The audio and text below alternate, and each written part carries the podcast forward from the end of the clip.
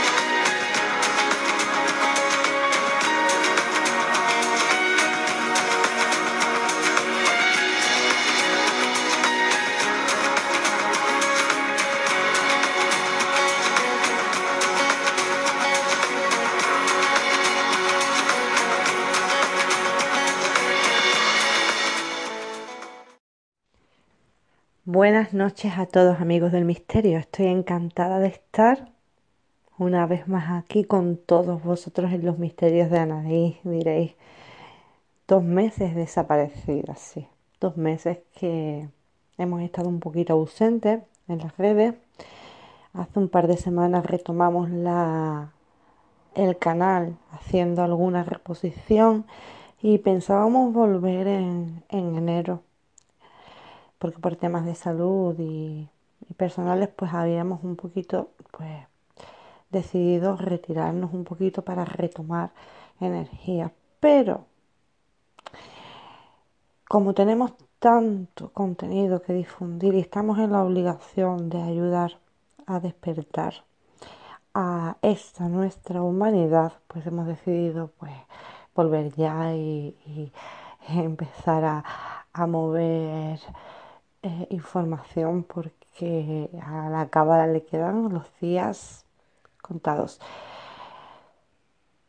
Esta semana tenemos un programa muy interesante, lo he estado anunciando en las redes sociales. Viene nuestro compañero Fran Mateos en la hora 15.64 y tenemos con nosotros a una invitada que ya estuvo en la pasada temporada hablándonos sobre la conspiración alimenticia. Bueno, no os voy a entretener más y os dejo con este segundo programa de la tercera temporada de los misterios de Anais.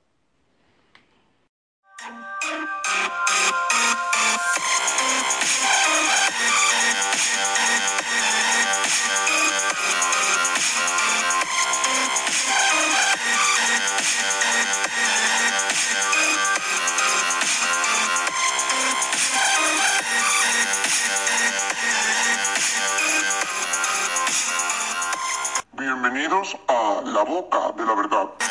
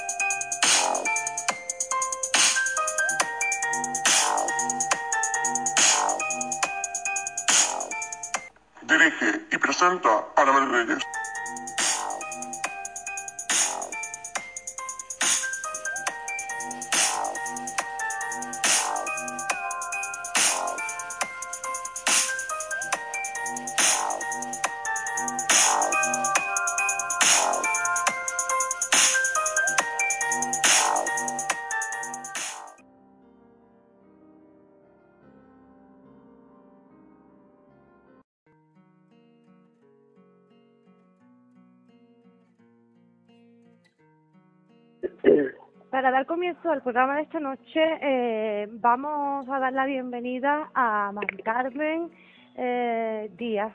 Buenas noches, Mari Carmen. Buenas noches, ¿qué tal?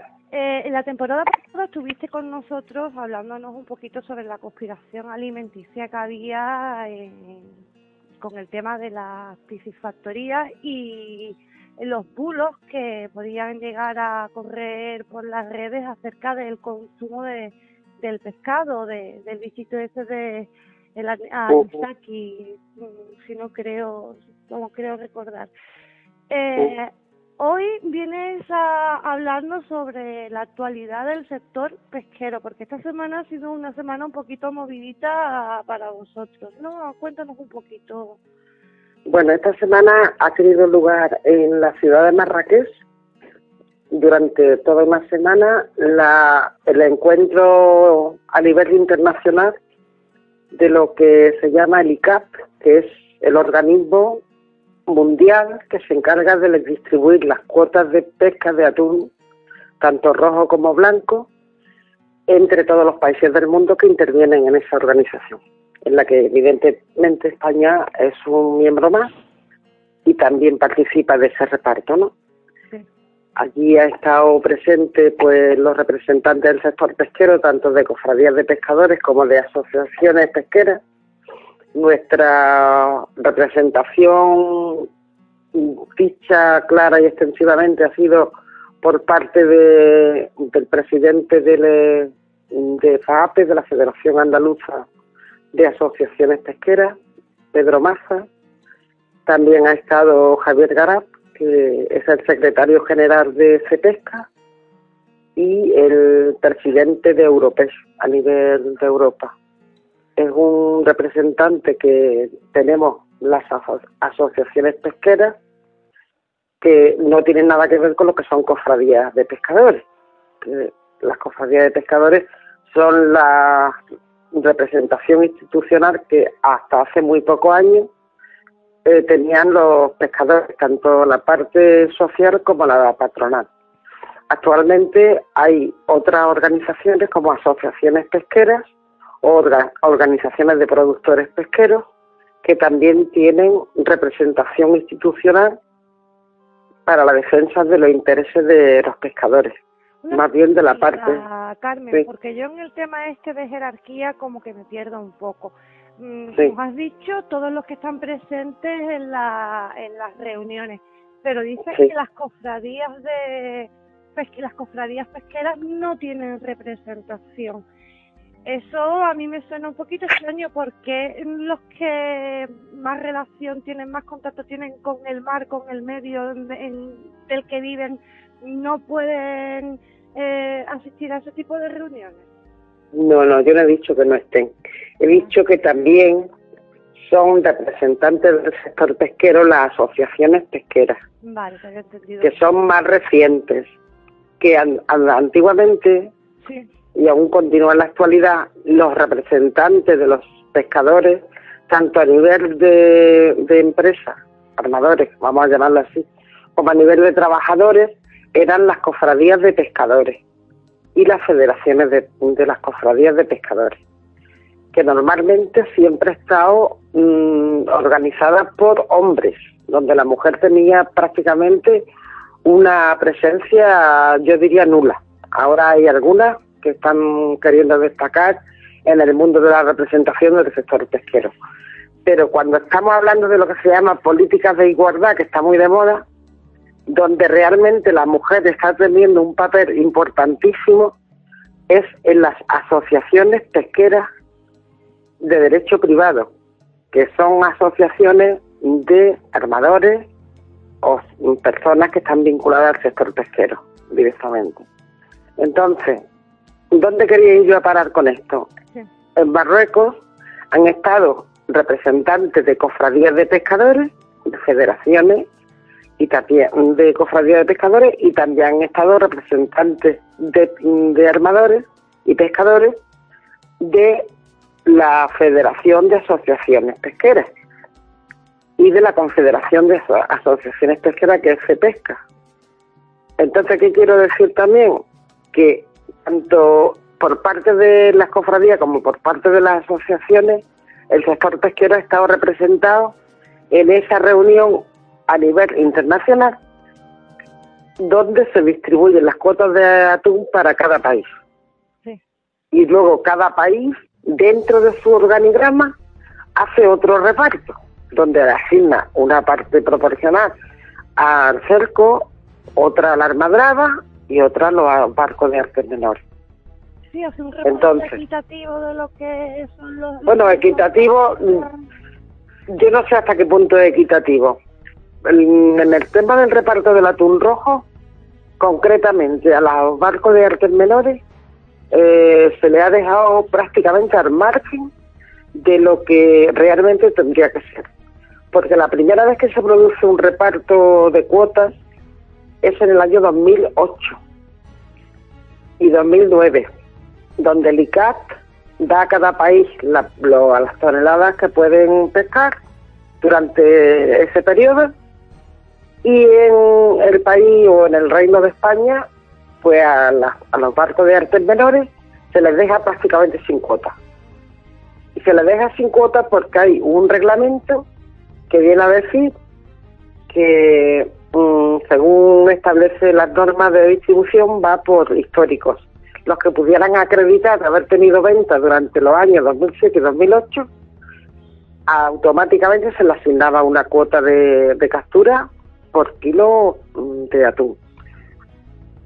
A partir de ese momento hubo cofradías de pescadores que defendieron mm, muy bien el, vamos, lo que se llama el sector de pesca artesanal, que son los barcos de artes menores, y eso, por ejemplo, el puerto de Tarifa adquirió cuota, porque su presidente de esa cofradía peleó, incluso fue hasta los tribunales en contra de los criterios de reparto del Estado y consiguió que sus barcos artesanales tuvieran cuota, que era Manuel Peinado, que ya falleció el hombre. Otras cofradías, evidentemente, en ese año no hicieron lo que quizás se tendría que haber hecho, que era reclamar los derechos históricos de esos barcos de artes menores que han estado pescando el atún eh, en todos los años sin tener restricciones o limitaciones como las están teniendo ahora. Pero las Imagínate. y las restricciones vienen a porque el atún rojo es una especie en extinción o ¿Qué va?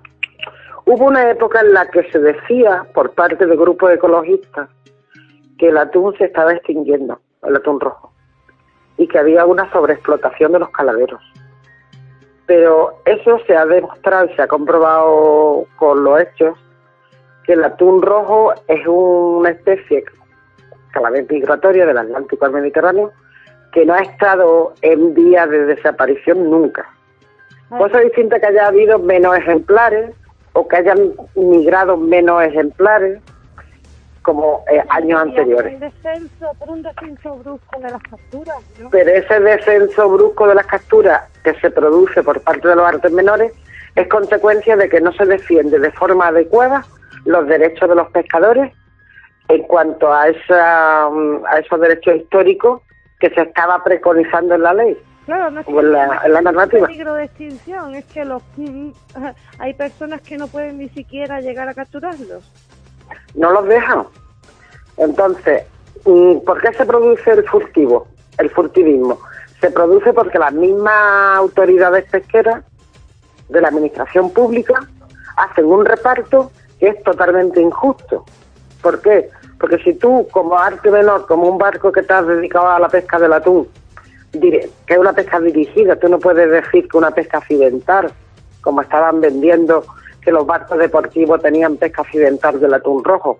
Eso es imposible, porque el atún rojo no lo puede pescar accidentalmente más que la almadraba o el cerco, porque se te metan en las redes. Pero si tú lo pescas con un anzuelo, tienes que llevarlo a parejo adecuado y la carnada adecuada para que el atún enganche en ese anzuelo. Tú no puedes pescar con un atún de un pargo un atún. Eso es imposible, porque es que mm, rompería el anzuelo. Eh, el anzuelo de los atunes es un anzuelo bastante grande, de un material fuerte, como el acero, y el hilo que lleva ese anzuelo empatillado, pues es un hilo muy fuerte. el hilo de pescar. Es de un 40, me apunta mi compañera Reme, que está aquí conmigo, compartiendo congreso. Si ahora quieres, te la paso un poco para que te hable de pesca, porque es una, una armadora que tiene mucha experiencia. ¿Qué te quiero decir también con esto? Pues que se ha vendido la papeleta de que los barcos deportivos podían pescar de manera accidental atún rojo, cuando la pesca accidental nunca se puede dar con un anzuelo. Se llama pesca accidental a lo que cuando el pescado entra en un lugar donde tú no te lo esperabas pero no con un anzuelo, porque si tú has enganchado el atún, después tienes que trabajarlo, que el atún se, se ahogue solo para luego embarcarlo a bordo, porque si lo pesca y nuevamente pescar un atún, yo no sabría. ¿Qué va? ¿Qué va? Vamos, el atún son gente que lleva, vamos, que tiene una experiencia. Un novato no, lo mismo el atún lo, lo ahoga a él en vez de él al atún. Entonces, eh, cuando se legisla en materia de determinadas pesquerías, nos encontramos que hay legislaciones que chocan con la realidad. Tú no puedes pretender declarar una pesca accidental de una especie que realmente no, no se puede pescar accidentalmente con un anzuelo. Entonces, el que ha hecho la normativa mm, la ha hecho con desconocimiento total y absoluto de la realidad social y de la realidad de esa pesquería. ¿Quién legisla? Pues legislan los técnicos junto a los políticos, que normalmente no, conocen con el mar. nada. De hecho, mm, si tuvieran un poquito de más idea, se acercarían a los pescadores, tomarían buena nota de los consejos que le dieran la gente del sector, que son los que tienen experiencia, y harían una normativa más acorde a esa, a esa profesión cosa que, mm, les queda, les pilla muy lejos, tanto a los legisladores como a los técnicos que en un momento dado puedan estar ahí. No digo todo, habrá algunos técnicos que estén muy preparados, pero en su gran mayoría la propia normativa te dice claramente que el que ha redactado la ley no tiene ni idea de pesca. Sí, es como pero ni idea. tema que había de la, de la, del bote salvavidas. Hombre, claro, lo mismo.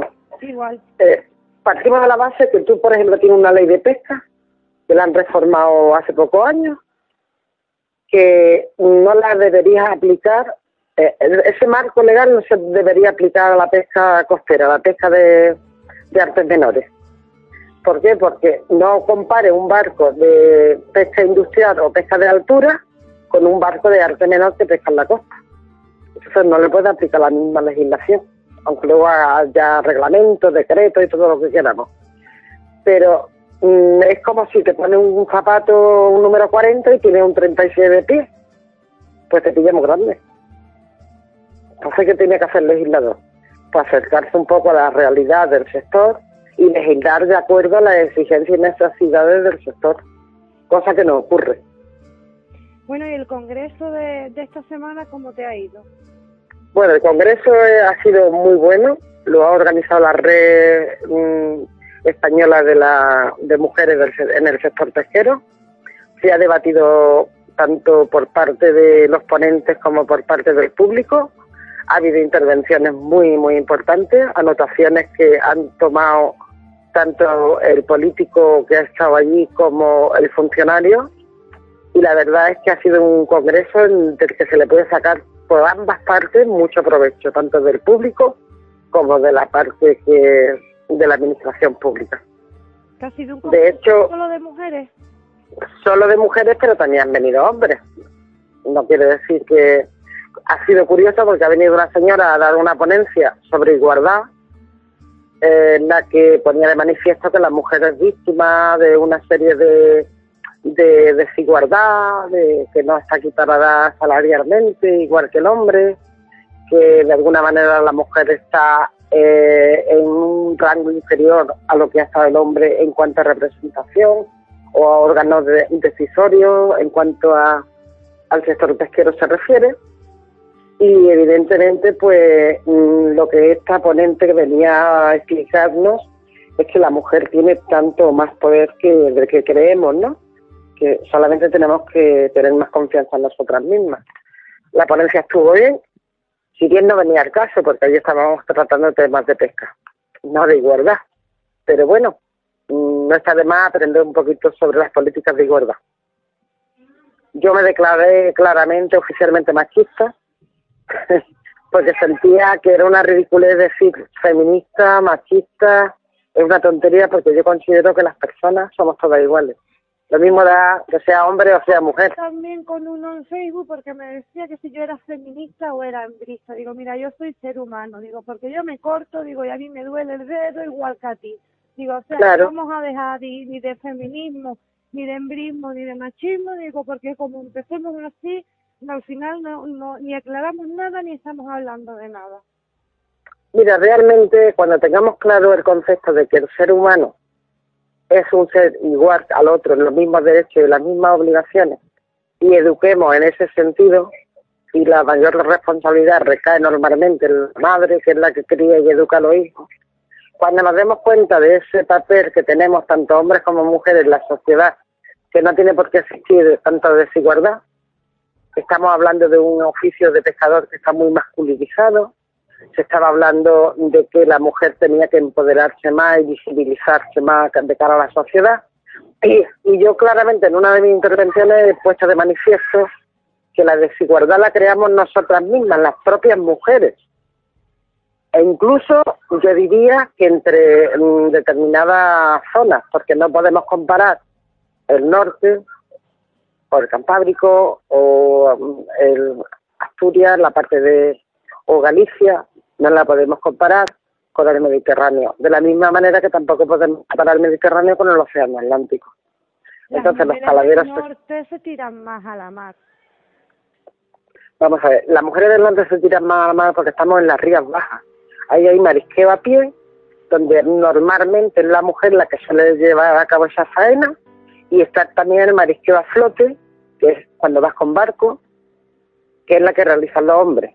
Nosotros en el Mediterráneo tenemos el marisqueo a flote. En el Atlántico, en Andalucía, por ejemplo, en Huelva, también hay marisqueo a pie. Y lo vienen realizando normalmente hombres. Pero eso no quiere decir que no exista la mujer en el Mediterráneo dentro del mundo del sector pesquero. De hecho, el 90% de las armadoras somos mujeres. Solo que no estamos en la calle, no estamos visibilizadas y donde mayor carencia hay de que sea visibilizada la mujer de cara a la sociedad es en el Mediterráneo. Porque ya en Galicia está clarísimo que la mujer es la que lleva el marisco a casa o a la lonja. Donde no está claro es en el Mediterráneo precisamente. Entonces las políticas de igualdad que quieren llevar a cabo, que empiecen por el Mediterráneo, que es donde más desigualdad hay en cuanto a igualdad se refiere desde la política, visto desde el punto de vista político o políticamente correcto. Porque eh, la mujer siempre ha estado en el Mediterráneo. Yo recuerdo a mi abuela, que era armadora, a mi bisabuela, mm, somos familias de generaciones de pescadores, en la que la mujer ha tenido un papel importantísimo, lleva todas las partes de administrativas de enrolamiento, de capitanías marítimas, de um, despacho, despacho de embarcaciones. Eso lo llevado a cabo las mujeres, normalmente lo llevamos a cabo las mujeres. Sin embargo, no estamos visibilizados de cara a la sociedad como mujeres del sector pesquero. Ahora se están dando cuenta que hay alguna mujer que está en una organización pesquera y representa a un colectivo que son hombres. Ahora se están dando cuenta que algunas mujeres en el Mediterráneo también se embarcan y faenan en los barcos. ¿Por qué se estás dando cuenta? Porque quizás están surgiendo mujeres desde el punto de vista de, eh, asociacionismo donde se le está dando más visibilidad al papel de esa mujer, que es más, más actuar, es más visible en la sociedad porque ha estudiado, está más preparada o tiene menos miedo a la sociedad, a lo que puedan pensar. ¿Cuáles son los puntos más importantes a destacar de este Congreso, Carmen?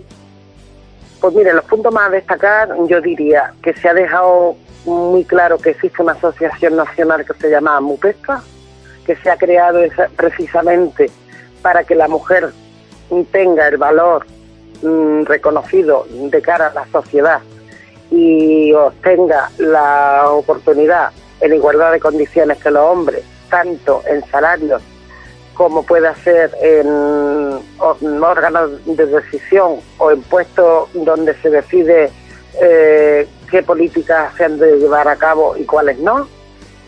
Eso es un punto importantísimo donde la Asociación Amupesca a nivel nacional, de la que nuestra asociación Benundú, la Asociación de Santa Pola, Asociaciones Pesqueras de Almería, fuimos promotoras de la creación de esa asociación nacional. Luego se unieron las de Galicia, Asturias y Cantabria. Se van a unir también asociaciones pesqueras mm, de la parte de Conil, de la parte de Barbate, la parte de Huelva. Entonces, tenemos que unirnos todas, llegar a un consenso, diferenciarnos donde somos diferentes y compartir donde seamos iguales. Ahí hay mucha, mucho por hacer, tanto por parte de la administración pública como por parte de toda la sociedad del sector pesquero que estamos implicados en ello. Vamos, que nada cae solo si no lo pide o no lo busca o no lo trabaja. ¿Tanta diferencia salarial hay entre hombres y mujeres?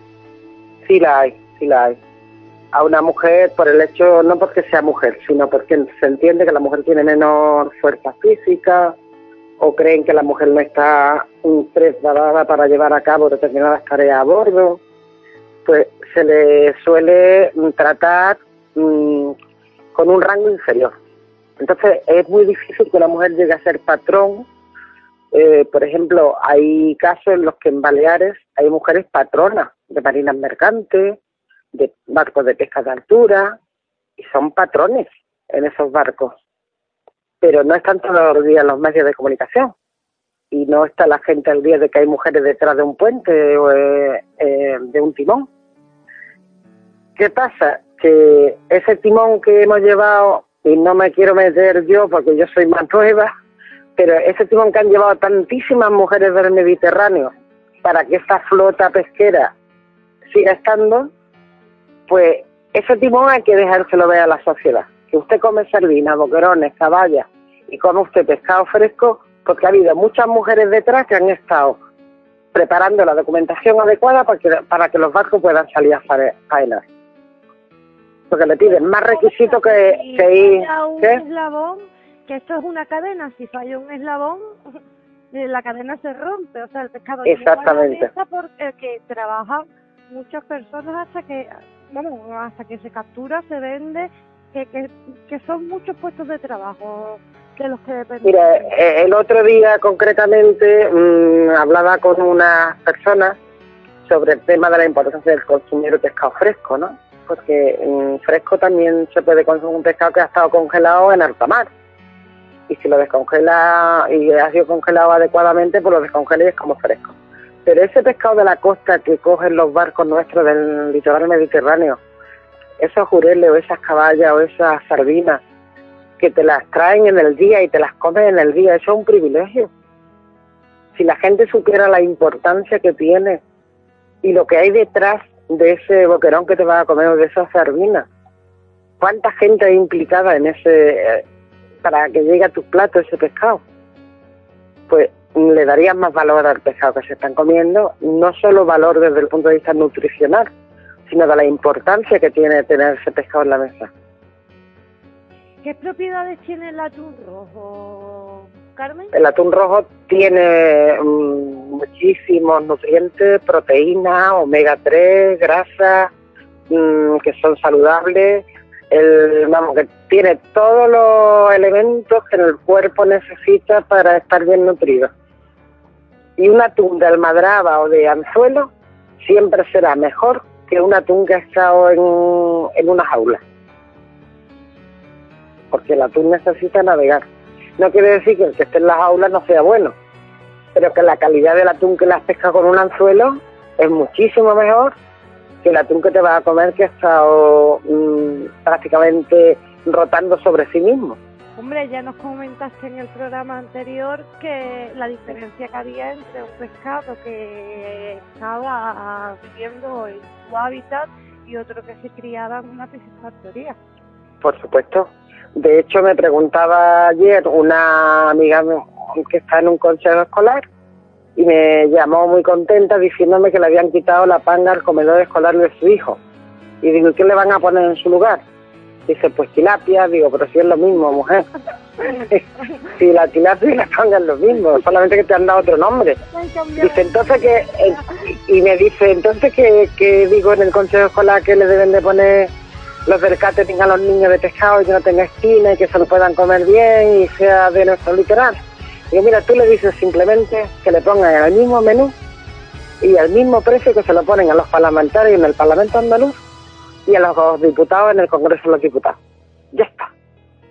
Poniéndole ese menú a los niños van a estar bien nutridos.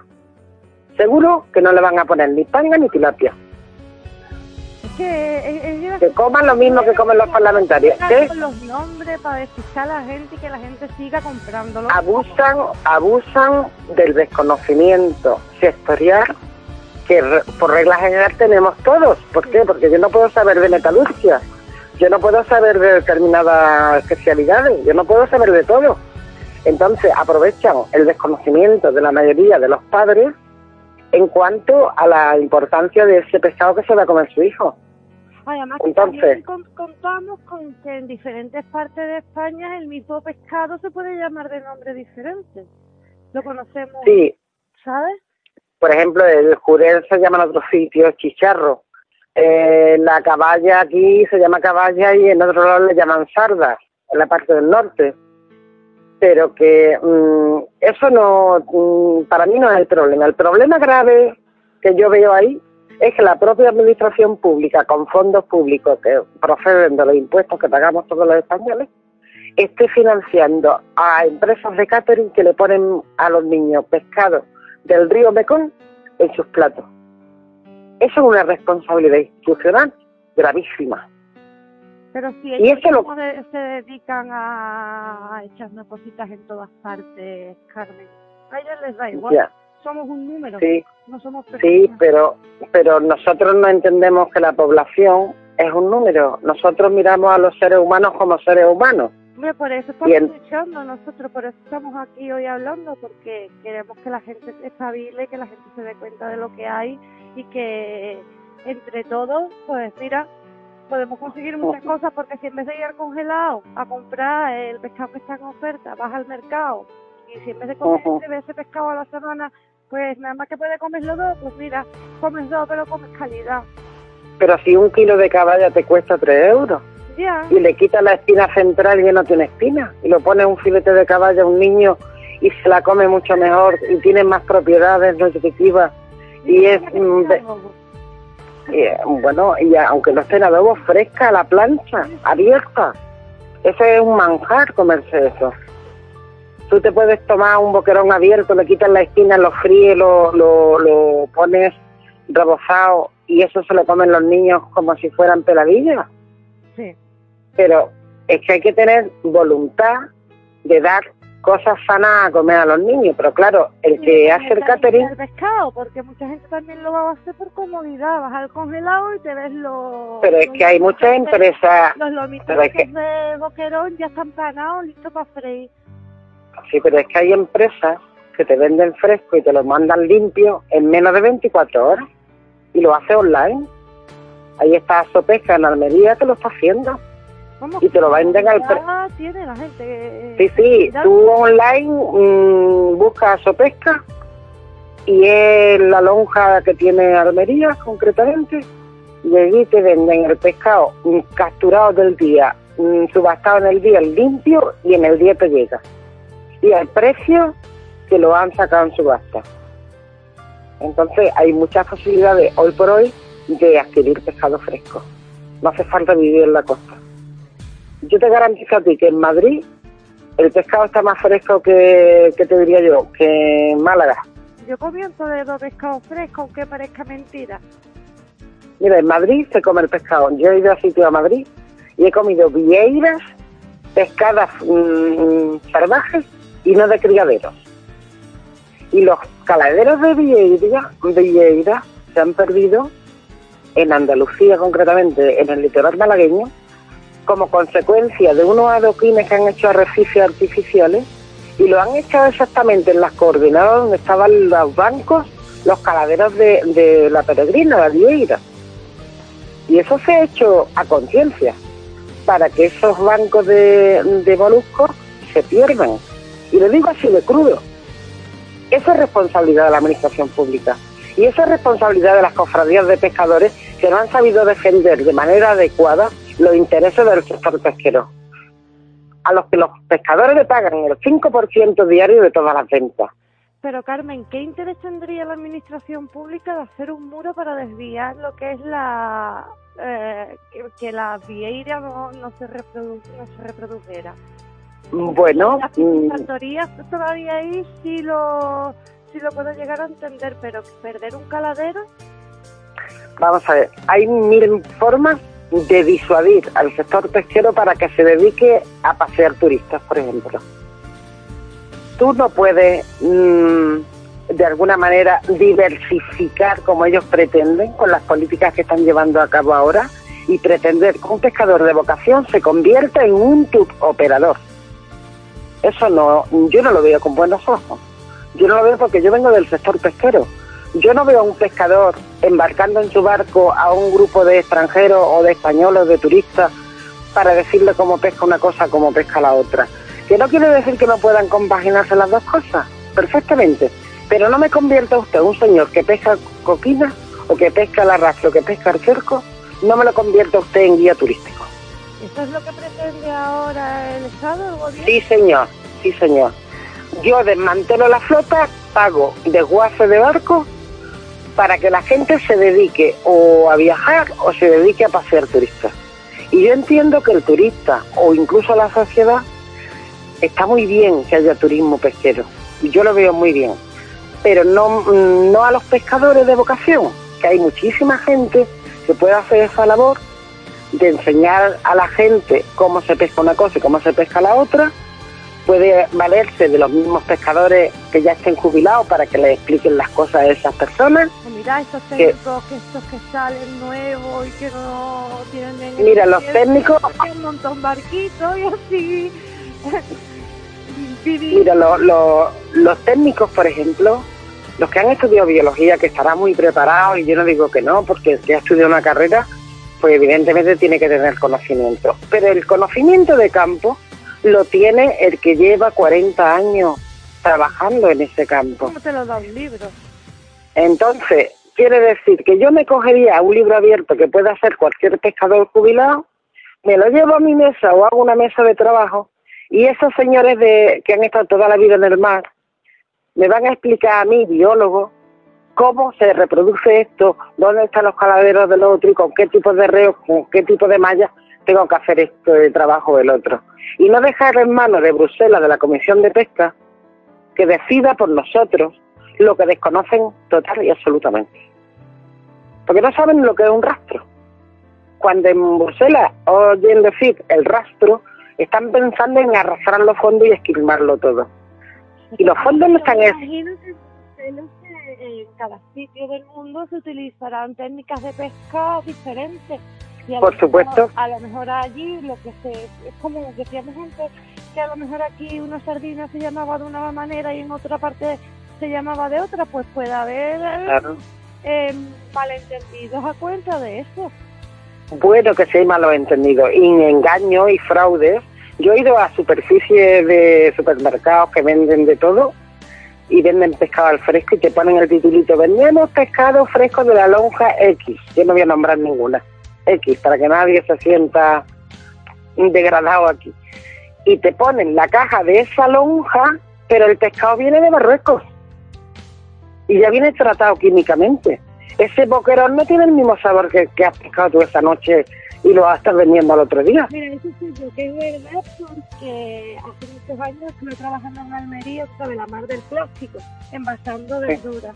Y nosotros eh, enmayábamos, por ejemplo, los calabacines como si se hubieran cogido en otro sitio y a lo mejor estábamos a día 5 y los envasábamos con fecha de envase de una semana más para adelante, como si lo claro. el 12, ¿sabes? Y sí, sí, con la fecha. O sea que lo que se compre en los supermercados, aunque vengan enmallados y digan que son productos oh. nacionales, el 90% viene de Marruecos. Que va, que va. Sí, ¿eh? sí, de hecho, la fruta de los subtropicales, cuando no se dan en nuestra zona, ¿qué hacen? Pues lo importan de otros sitios, de México, de Perú, de Venezuela, de, eh, vamos, que realmente a lo mejor están vendiendo como productos autóctonos y en esa época no hay productos, no hay mangos, por ejemplo, o no hay aguacate en esta época en la que usted me está diciendo que son de nuestra zona. Pero claro, el consumidor no tiene por qué conocerlo todo.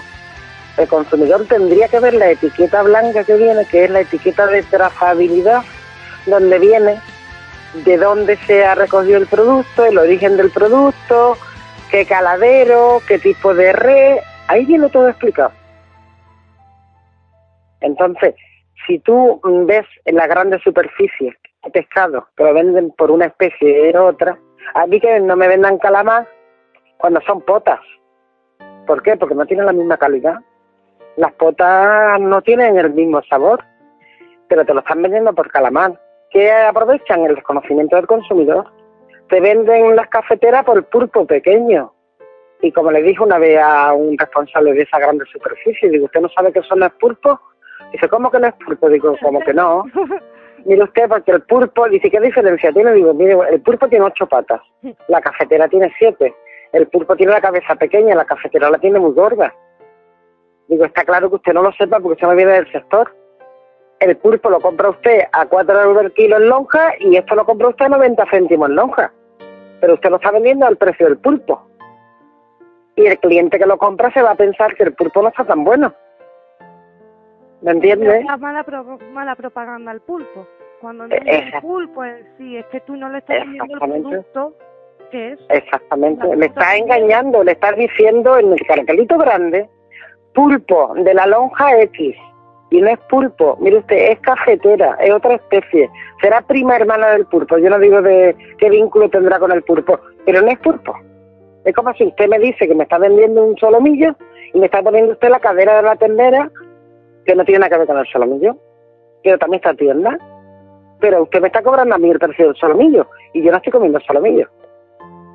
¿Entiendes? Pues así son muchas cosas. Es como si te venden un tomate, te dicen que son de la zarquía y es mentira. El tomate a lo mejor viene de, la zona de Marrakech. Sí, aquí en España los que se venden en Andalucía te puedo asegurar de buena fe que vienen de Marruecos. Por supuesto. Ellos tienen unos acuerdos bilaterales a cambio de otras cosas, de otras prebendas, porque el PROE que no ha, siempre ha existido y seguirá existiendo. Aquí en la moneda de cambio yo te mando tomate a cambio de que tú puedas pescar aquí o viceversa. Yo te mando pescado a cambio de que tú siembres aquí. Exactamente, son convenios bilaterales y evidentemente el consumidor, el beneficiario o el perjudicado final, que es el que paga, no se entera de la movida que hay en medio. ¿Quién se beneficia de todo eso? El intermediario, que es el que hace su agosto. Sí, pero de, todo lo demás, todos los profesionales de todos los sectores, tanto de la agricultura como de la pesca, como incluso de la ganadería, se ven afectados también. Por supuesto, los productores son los que también se ven afectados, porque sus productos se venden muy mal de precio, se malvenden, a veces se tiran, porque entra producto de fuera como consecuencia de esos convenios que las instituciones públicas han llevado a cabo a cambio de otras prebendas. Yo te cambio este preso por el otro. ¿Me entiendes? Sí, sí. Entonces, mm, ¿qué pasa? Que aquí estamos, tanto los consumidores como los productores del sector primario, estamos siendo manipulados y engañados. Pero eso no lo sale la opinión pública, eso no sale en las televisiones. Carmen, lo ideal es que todos, cuando fuéramos a comprar productos de perecederos como son la fruta, la verdura y el pescado, incluso la carne, fueron mm. a un mercado, ¿verdad? Es que el mercado de abasto y las pescaderías son realmente los centros donde se suelen adquirir las cosas, los productos frescos porque un mercado no se puede permitir el lujo de comprar cosas de días mm, que tenga días porque le huele mal el pescado y no lo vende. Tienen cámaras frigoríficas de grandes. Exacto, exacto, exacto. Compran más a lo que saben que van a vender, entonces tienes por seguro que lo que te estás comiendo es del día. Exacto, además eso se nota en el pescado o en la carne si es fresca o no. Tú compras una carnicería de pueblo y la diferencia de esa carne, la que te viene envasada diciendo que caduca no sé cuándo, no solo en el aspecto, en el sabor, es que se nota. Mira, aquí por ejemplo los lunes, aquí en Cádiz, los lunes no hay lonja, los lunes no hay pescado. Eh, claro, y en nuestro pueblo tampoco hay pescado los lunes porque los barcos no salen a pescar, ¿no? Ah, va. Bueno, pues tú te vas al Carrefour y hay pescado fresco del día. ¿Cómo, cómo? Sí, del día es imposible. Por lo menos de esa costa, ¿no? ¿Sabes? no quiero decir que no sea del día anterior, que lo trajeron envasado de la semana anterior. Sí. Tratado con polvo bórico. Me he metido ahí en la cámara. Sí. Exacto, que lo tienen con un componente químico para que lo mantenga fresco. Eso es como el que se muere ahora. Ahora están los muertos más guapos que los vivos. Sí. Porque tienen unos productos químicos que los mantienen con un buen aspecto y los maquillan. Y a lo mejor el doliente que está al lado está más feo que el muerto. Pero seguro que está más fresco, ¿no? Pues eso por querer poner una anécdota ahí. Pero que te quiero decir con esto, que el pescado fresco se le nota en el tacto, en el sabor, en el color. En todo eso se nota. Y el que no lo es, aunque tenga apariencia de fresco, eh, a lo mejor está tratado con una química para que se mantenga como el que está vivo, como el que se hace una cirugía estética que parece que tiene 30 años y tiene 80. Sí, mira, eh, por ejemplo, salió hace mucho tiempo una noticia que decían que la carne que viene envasada al vacío le echan unos colorantes para que eh, parezca más roja y llame más la atención y la compremos pensando que es fresca. Pues ese mismo tipo de proceso que hacen con la carne lo harán con el pescado. Claro, claro que lo hacen. Claro, si la industria química, ¿para qué está? Para poner química. ¿Para qué está la farmacéutica? Para vender medicina. ¿Quiénes son mis clientes en la farmacéutica? Los enfermos. ¿Cómo provoco que haya enfermos? Dándole de comer porquería. ¿O no? Sí. Pues es una industria todo, es un mercado. Mm, el mercado se hace con todo. Y con las vidas y los seres humanos, eh, con los seres humanos siempre se ha hecho mercado. Antes se vendían los esclavos y ahora se venden enfermos. Porque las farmacéuticas tienen que, tienen que vender, los laboratorios tienen que vender. Y esto es muy macabro lo que estoy diciendo, ¿eh? pero antes pero antes tú comías sano y era muy raro que la gente muriera de enfermedades raras. Ahora hay niños con 4 o 5 años que tienen cáncer o que tienen enfermedades raras. No es extraño usted si la propia administración le está comprando panga. Está pagando panga porque es lo más barato que va a pagar y lo que quieren es ajustar el presupuesto. Entonces, ¿qué quieren? ¿Ahorrar a costa de la salud de las personas? ¿A qué va a dar lugar eso? Que los padres, cuando se den cuenta de lo que hay detrás de toda esa historia, que no manden más los niños a los comedores. Mi hija lleva dos años o tres sin asistir al comedor. Es que yo no, yo no llevaría a mis niños a los comedores escolares, hoy por hoy. Antiguamente los comedores escolares tenían su cocinera adentro, hacían la comida fresca y hacían las cosas con ingredientes naturales de la zona. y se podía comer bien. pequeña que estuvo, estaba en un colegio de monjas y olía, conocían el puré de patata, te entraba un hambre deseando que llegara la hora de comer. Claro, y día los niños no quieren ni comer. No, no, los niños le cogen asco a la comida porque son catering que vienen ya prefabricados, los calientan en los microondas, que también es otro peligro para la salud, y resulta que a los niños les dan de comer tanta porquería que los niños les da asco el pescado, les da asco la carne y les da asco todo. Sí. ¿Por qué? Porque lo que le están poniendo de comer, eso es incomible. Vamos, yo saqué a mi niña del comedor y te puedo decir que en, meses cogió nueve kilos.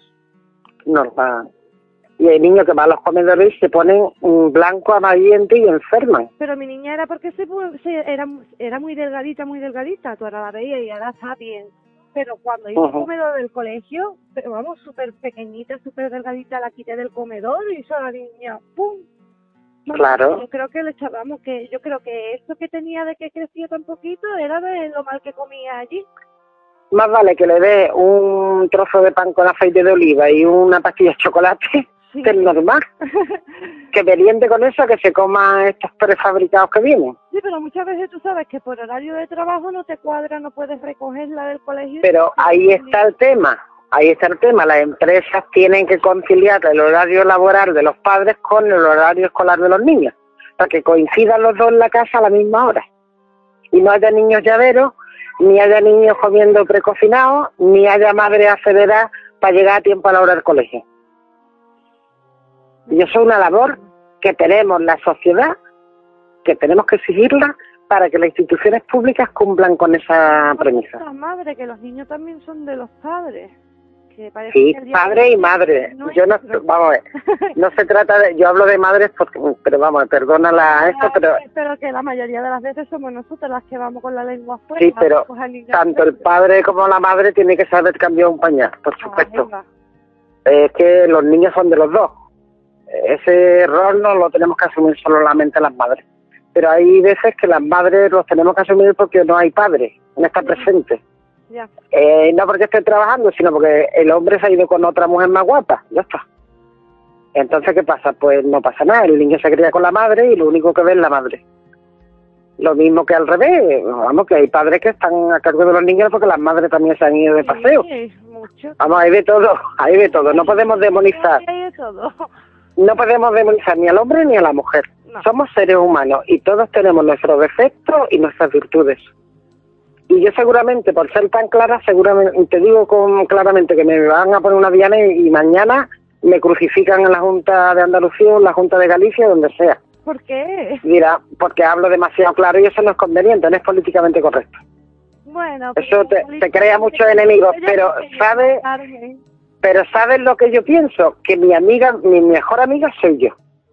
Y mi conciencia es la que tiene que estar tranquila. Y yo no puedo callar una evidencia tan grande y un peligro tan potencial para la, población, tanto de todas las edades, vamos, no solamente nos vamos a centrar en los niños, de todas las edades. Es como, por ejemplo, ¿por qué los hospitales pagan los enfermos la televisión y en las prisiones no pagan los presos la televisión? ¿Por qué el que se tira en un hospital en coma cinco años no sale con derecho a paro como sale el que está cinco años en la cárcel? Eso Vamos, quiere decir que hay muchísimas cosas que son obra de la propia sociedad, de nosotros mismos, porque ¿quién fabrica el político? La sociedad que lo vota. Nosotros que tenemos, el gobierno que merecemos, ¿por qué? Porque votamos lo que queremos votar. No se trata de que es que el, el político de turno, no, no, el que está en un puesto, el que sea, quiere hacer su trabajo lo mejor que puede o que sabe. Algunos lo mejor que saben y otros lo mejor que pueden. Porque a veces algunos saben y no pueden. Y otros pueden pero no saben. Entonces estamos ahí en, una, en un dilema importantísimo. ¿Qué ocurre? ¿Que quiénes son los que se van a la política? Pues gente que le guste la política, bueno, no todo el mundo nos gusta la política. Bueno, ahora va a salir un partido político, no político, político. político o polémico. Ahí va. Tú ya estás enterada, ¿no? No, yo no, me acabo de enterar, no lo sé. Bueno, no. ya ya te, irás enterando poquito a poco porque yo tampoco tengo mucha información, no. Pero, no ¿político? Político, sí. O polaco. y uno de los miembros de, del partido, de los que van a estar afiliados al partido, ¿tú lo conoces? ¿Quién es? Fran, Fran Mateo, nuestro compañero Fran Mateo. No me diga que le gusta la política. Pues es un terreno muy árido, ¿eh? Hay que política. Sí, pero hay que tener política entre todos. Pero hay que tener un caparazón fuerte para estar en política, ¿eh? Porque tienes que soportar críticas que a lo mejor no te las mereces. A lo mejor lo que otros han hecho mal te lo estarás comiendo tú el marrón. Bueno, porque yo el día, yo el día que mm, el que cometa un error en política y no cumpla lo que dice en su programa, lo tenga que pagar de su propio bolsillo, ese día creeré un poquito más en la política. Pues uno de esos puntos, una, uno, eh, ellos van a defender una idea. Se va a poner en práctica, bueno, lo vamos a hablar un poquito más adelante en el programa, así que ahora te lo comento yo a ti en off y volvemos con el atún. Eh, mm, bueno, eh, ya se nos está yendo este poquito de, de oro, Carmen. Eh, ¿Algo más que quieras destacar del Congreso de esta semana? Bueno, pues sí, que ha quedado muy claro ante la los responsables políticos e institucionales lo que demanda el sector, al menos desde el punto de vista de las mujeres.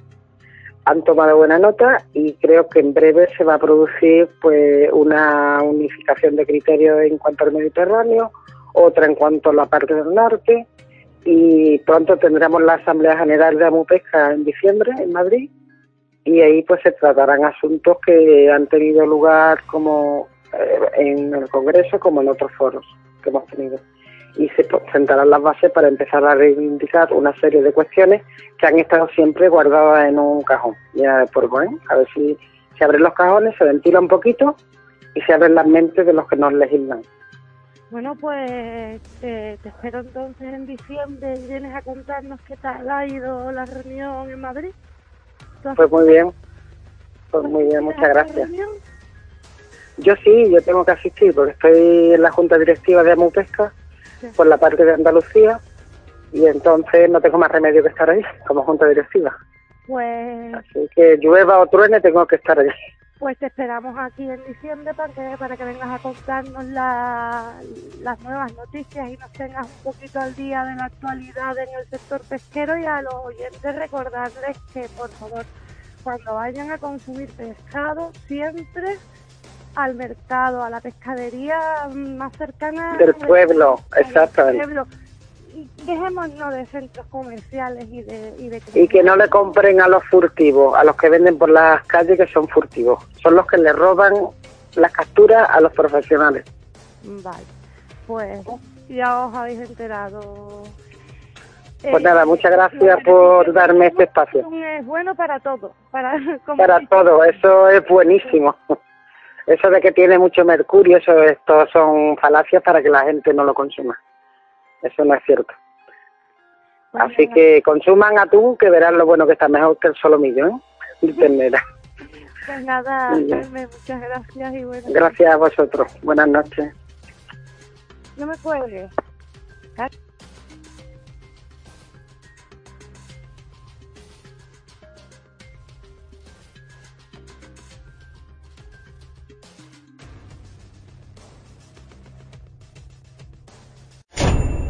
Codex Más allá del misterio presenta su libro Cazadores de misterios, lugares encantados, fenómenos paranormales, rituales clandestinos o la historia del Santo Grial. Una obra de editorial Cidonia y prólogo de Lorenzo Fernández Bueno. Cazadores de misterio. Una parte del precio de la obra será destinado a proyectos solidarios.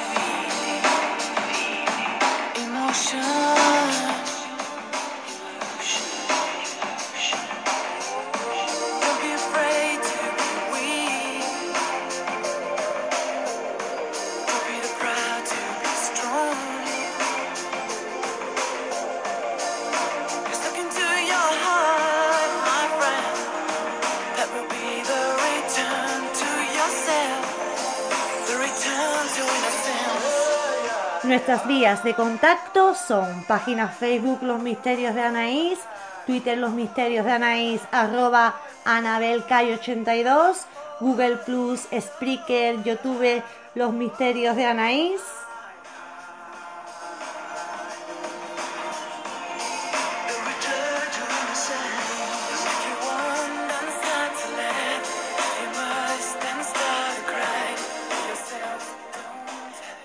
Además, siempre podéis encontrarme en mi blog anareyesite.wordpress.com.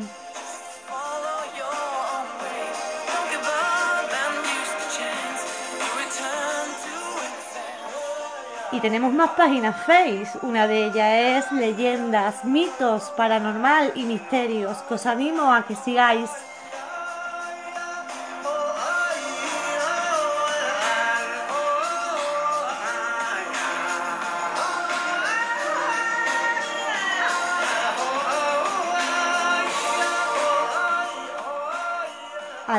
Tenemos muchos grupos. Tenemos Conspiraciones 3.0, Los Misterios de Anaís en mayúsculas, que es más grande. Los Misterios de Anaís en minúscula, que es más pequeño. Tenemos Despertar Conciencia. Tenemos Expedientes Misterios. Tenemos leyendas, misterios y leyendas del mundo. Leyendas y misterios del mundo. ¿Os parece poco?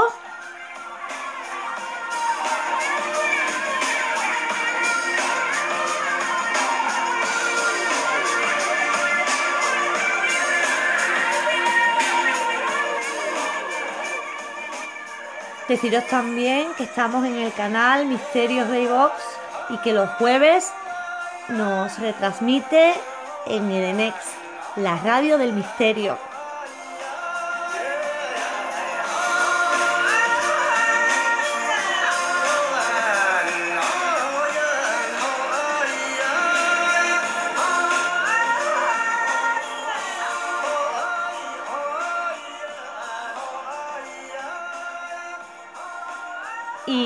Jueves me podéis escuchar en mi sección de leyendas históricas en el programa Ciencia Más Allá de Radio Cantillana en el 107.7.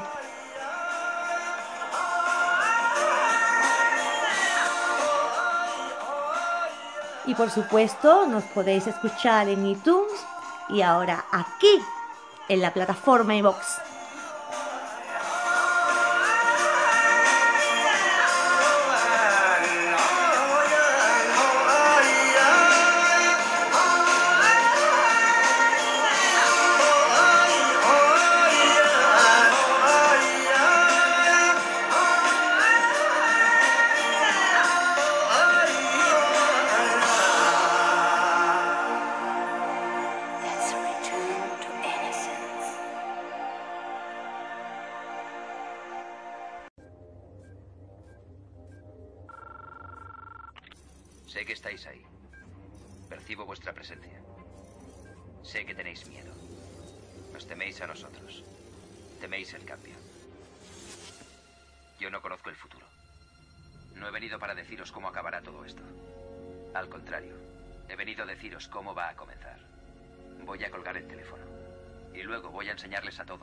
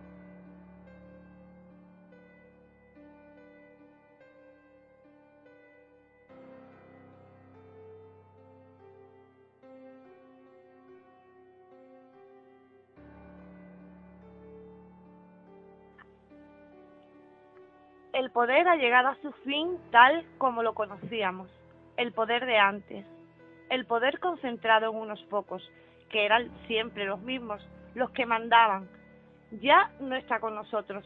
Los que pueden hacer con el poder es cada vez más restringido, hay cada vez más protagonistas, más competidores que limitan los que los poderosos pueden hacer con el poder que tienen. Moisés Naim, eh, recogido en el libro El fin del poder. Eh, para dar comienzo a la sección de, de esta noche de la hora 15.64 tenemos con nosotros como siempre a nuestro compañero Fran Mateos. Buenas noches, Fran. Hola, buenas noches, Anabel. ¿Qué tal? Eh, esta noche vamos a, comenzar con el punto uno, que lo dejamos ahí ya pendiente en el primer programa que lanzamos pues, al principio de, de la temporada. En ese programa comentamos que durante eh, este año íbamos a estar desglosando poco a poco los puntos que Morfeo de Gea, la idea que Morfeo de Gea recogía en en su blog detrás de lo aparente. Eh, si te parece bien, comienzanos hablando del punto uno, de, la modificación de la Constitución. Sí. Eh, el concepto de ciudadano está basado en un arquetipo que se ajusta al sistema actual. Pues según la definición, un ciudadano es toda persona considerada como miembro activo de un Estado titular de derechos civiles y políticos y que esté sometido a sus leyes. Un ciudadano es un concepto sociopolítico y legal usado desde tiempos antiguos a lo largo de la historia para someter a los pueblos ante sus gobernantes. Para empezar habría que hablar de que un ciudadano realmente es un esclavo.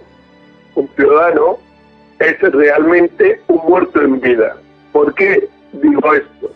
Digo esto porque un ciudadano no tiene ningún derecho, tiene privilegios. Privilegios se los da la Constitución española. Y la Constitución española, para que comprendamos, no fue ni votada por nosotros realmente. La Constitución española fue preparada por la élite, preparada por la oligarca, hay que tener en cuenta que en 1971 Franco, en su último año, rinde España, rinde el pueblo, al pueblo español ante la monarquía y ante la oligarca. Lo que hace es eh, entregar a España, que a partir de ese momento va a empezar a ser privatizada y desmenuzada los que eligen realmente la Constitución española es la Troika, y la Troika, que la compone el Banco Mundial, el Fondo Monetario Internacional y la Comunidad Económica Europea aquí, la Troika lo que hace es decidir qué leyes son buenas para dominar al pueblo y qué leyes no son buenas. De vez en cuando te tienen que meter alguna ley que sirva que, que, esté dentro de los derechos humanos. Pero recordar lo siguiente, el ciudadano no es un ser humano, el ciudadano es un esclavo, es un muerto en vida, es un zombie.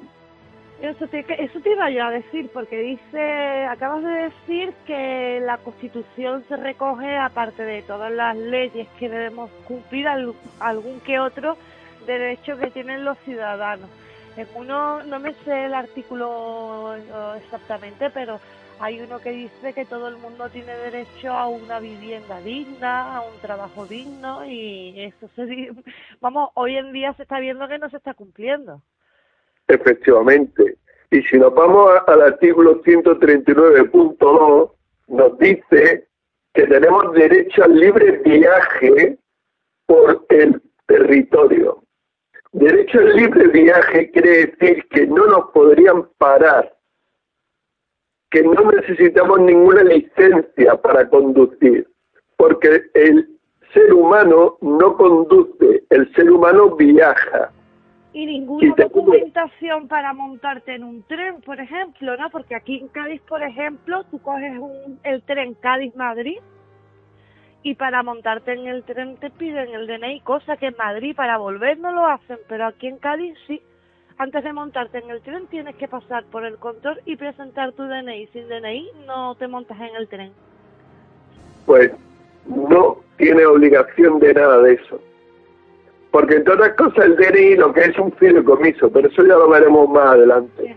El DNI es un fideicomiso que se crea y que el beneficiario es el gobierno y la monarquía. Esos son realmente los beneficiarios de ese DNI. Y por eso nos obligan a llevarlo encima, encima le ponen un microchip y lo que haga falta para tenernos controlados. Pero ese, Ese DNI lo que dice es carné de esclavo, carné de muerto viviente. Yo le digo a la gente que se paren dos segundos, que cojan su DNI y que miren con qué letra está escrito su nombre. Y se darán cuenta que está escrito con letras mayúsculas. Ese no es él. Esa es la figura ficticia que necesita para hacer comercio. Y comercio es todo lo que nos está rodeando hoy por hoy en nuestra vida. Todo, absolutamente todo, desde las multas que nos ponen, que no son multas, son contratos, hasta eh, el recibo de la luz, eh, la visita del médico, eh, un juicio, todo es comercio realmente. Y si no tenemos el DNI, no estamos dentro de su comercio. Pero hay herramientas que te permiten estar dentro de su comercio a tu antojo. Es decir, cuando me interesa hago comercio con esta gente, pero cuando no me interese soy un ser humano, libre, y nadie puede mandar sobre mí, porque no tengo ninguna autoridad nada más que el ser, que es lo que realmente soy, y es el único que me puede mandar. El resto son títeres de barro puestos ahí delante tuya para que te creas que son los que tienen la autoridad, pero es totalmente falso. Se puede comprobar por cualquier entidad que nosotros consideremos como institución a, cargo del gobierno, tiene un código el código DUNS es el código de comercio para cualquier empresa o corporación. Y lo curioso, Anaís, es que te darías cuenta que hasta tú tienes un código DUNS, porque como corpóreo, como corporación, como cadáver que eres, tienes un código que te permite hacer comercio. Pero eh, a los humanos nos ponen el código ese que tú dices y, y cómo llevan ellos eso, no, no lo entiendo, Frank.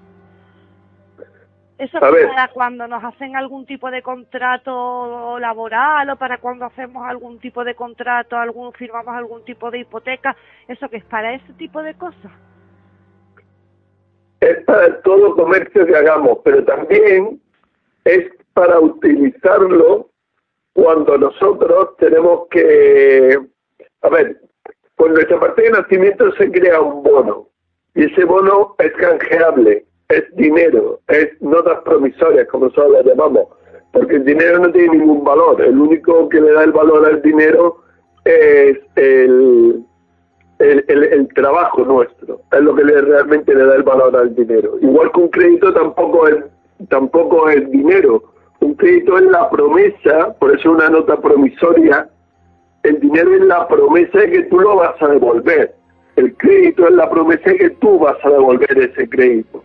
Y es lo que le da el valor al crédito. Y que realmente cuando tú vas al banco a pedir un préstamo, el dinero no te lo da, te, te lo Efectivamente pero no te, no te lo físicamente no te lo da. Tú vas a pedir, no sé, 300.000 euros para una hipoteca y tú los 300.000 euros los ves en números en tu... Anotado, lo ves anotado. Lo ves anotado en, muchos sitios, pero el dinero físico jamás lo llegas a ver.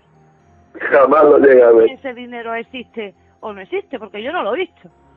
No, no, el dinero no existe porque desde 1971 eh, Nixon se cargó el patrón oro y cuando se carga el patrón oro Nixon lo que hace es dejar que el dinero esté amparado en algo. Cuando el dinero no se ampara en algo, se puede crear todo el dinero ficticio que tú quieras, porque nadie te va a rendir cuenta. Y eso es lo que hacen los bancos. Y por ese motivo la gente acaba suicidándose, por un dinero falso, un dinero ficticio pero apoyado y respaldado por los medios de comunicación, por el gobierno y sobre todo por jueces y por los bancos. Porque todo sigue siendo comercio y todos pillan tajada de la historia. Fran, para modificar la Constitución, porque la, la, Constitución desde que se realizó la primera ha tenido varias variantes, pero el pueblo no ha, mm, no ha podido votar, ¿no? No, no. Para redactar una nueva constitución, lo ideal, lo justo sería que el pueblo pudiera participar en lo que se, en las leyes que, que, que fuera a amparar esa constitución, ¿verdad? Claro, por eso el primer punto de mi idea dice, se escribirá una nueva constitución nacional, acorde a los intereses y valores de esta nueva humanidad. Una nueva constitución cuyo objetivo será defender y proteger al humano verdadero, libre y justo, que habite en este territorio del que formamos parte. Sin lugar a dudas, todos sabemos que la constitución de cualquier país no fue escrita por sus habitantes, o por lo menos avalada por ellos, sino que fue pensada, escrita y avalada por un grupo de próceres, ajenos a nuestro tiempo y condición, probablemente miembros de la élite y de alguna orden o logia, por lo general masónica, cuyos intereses no eran los del pueblo, sino los de ellos. Invito desde aquí a cualquiera a hacer un revisionismo histórico de investigación sobre su constitución nacional y se llevarán alguna sorpresa interesante. Hombre, aquí, tenemos que para la de 1812 se tuvieron que esconder para poder redactar la Constitución. Bueno, pero hay, hay, que hay que poner las cosas en su sitio. La Constitución de 1812, la PEPA, ¿vale?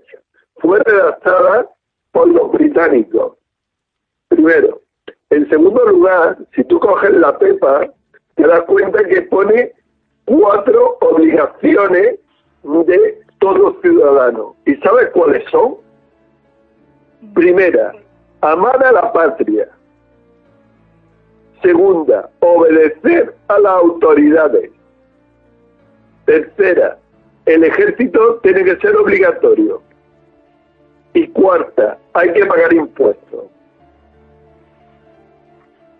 Pues vaya esa, esta constitución no es para el pueblo. Esa constitución es para los que querían, porque nosotros veníamos de una situación totalmente distinta. Nosotros veníamos de una situación en la que el pueblo era más o menos libre, ¿vale? Y lo que hace con esa constitución es imponernos un sistema. Ese sistema es el que llevamos arrastrando hasta hoy, porque no ha sido la única constitución. Han habido, creo que esta es la quinta constitución en la que estamos hoy por hoy. ¿Vale? Sí, las porque porque no dejan al pueblo entrar, no, no nos piden ni voz ni voto. No. Es más, esa constitución, a partir de esa constitución a los pueblos que se declaraban libres, los masacraban, literalmente, los destruían. Y lo que hicieron fue, ¿sabes cómo se crea un paradigma? Explícamelo. Mira, un paradigma se crea de la siguiente forma. A ti te ponen en un lugar, junto con cinco personas más.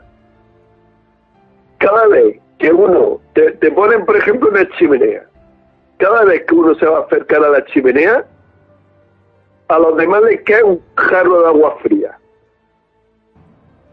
Entonces, cuando el primero se acerca a la chimenea, le cae el agua fría a los demás.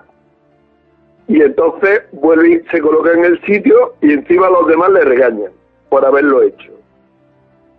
Cuando el segundo va a tocar el agua fría, piden de lo mismo.